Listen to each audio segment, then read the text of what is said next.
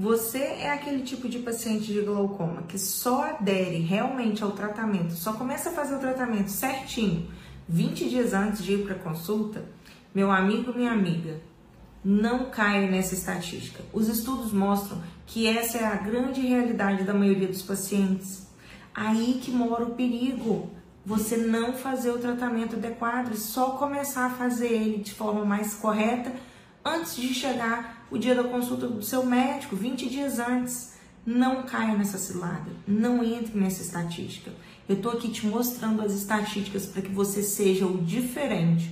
Dessa forma, você vai dominar o glaucoma, você vai passar longe da estatística dos que perdem a visão pelo glaucoma.